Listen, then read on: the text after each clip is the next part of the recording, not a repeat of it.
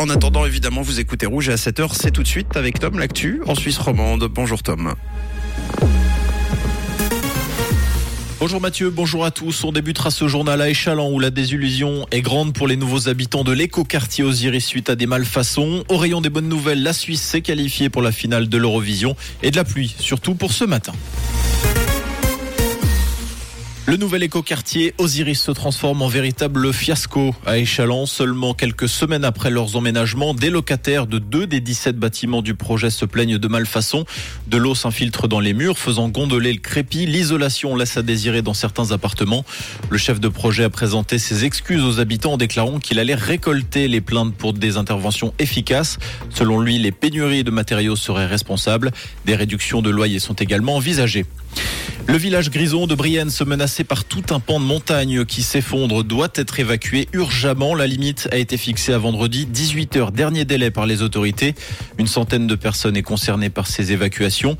Les spécialistes parlent d'un volume de roche de 2 millions de mètres cubes, un morceau de montagne qui bouge rapidement et qui pourrait s'effondrer d'ici une à trois semaines. À partir de vendredi soir et jusqu'à nouvel ordre, plus personne ne pourra passer la nuit dans le village. La Suisse compte toujours plus d'agriculteurs certifiés bio. L'an dernier, plus de 48 000 exploitations agricoles étaient répertoriées dans le pays et parmi elles, plus de 7 800 étaient bio, une hausse de 1,9% par rapport à l'année précédente. C'est dans les cantons de Genève, Neuchâtel et Vaud que la progression de l'agriculture biologique a été la plus forte. La production de volailles a par ailleurs fortement augmenté face à une demande toujours plus forte de volailles indigènes.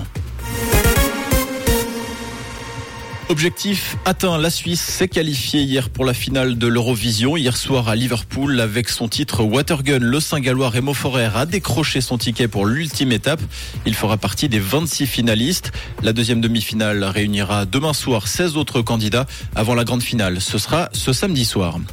L'actualité, c'est aussi la dure réalité sur le front de guerre. Un journaliste français travaillant pour l'AFP a été tué hier après-midi en Ukraine.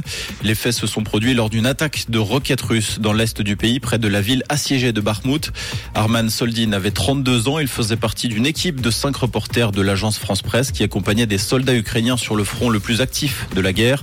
Il est au moins le 11e reporter, fixeur ou chauffeur de journaliste à avoir été tué en Ukraine depuis le début de l'invasion russe, le 24 février dernier. En football, le Real de Madrid et Manchester City se sont neutralisés hier lors de la première demi-finale allée de Ligue des Champions. Match nul, un partout. Vinicius Junior et Kevin De Bruyne sont les deux buteurs. La revanche aura lieu mercredi prochain à Manchester. Et ce soir, la deuxième demi-finale opposera l'AC Milan à l'Inter de Milan. La 236e rencontre entre les deux équipes, toutes compétitions confondues pour ce mercredi, un ciel nuageux et des averses à prévoir pour ce matin. C'est ce que nous annonce Météo Suisse avec 6 degrés au sentier à l'Abbaye et 11 degrés à Dange et à Écublanc actuellement. Et puis de belles éclaircies pour cet après-midi malgré euh, un temps changeant. Un bon mercredi et une douce matinée avec Rouge. C'était la météo, c'est Rouge.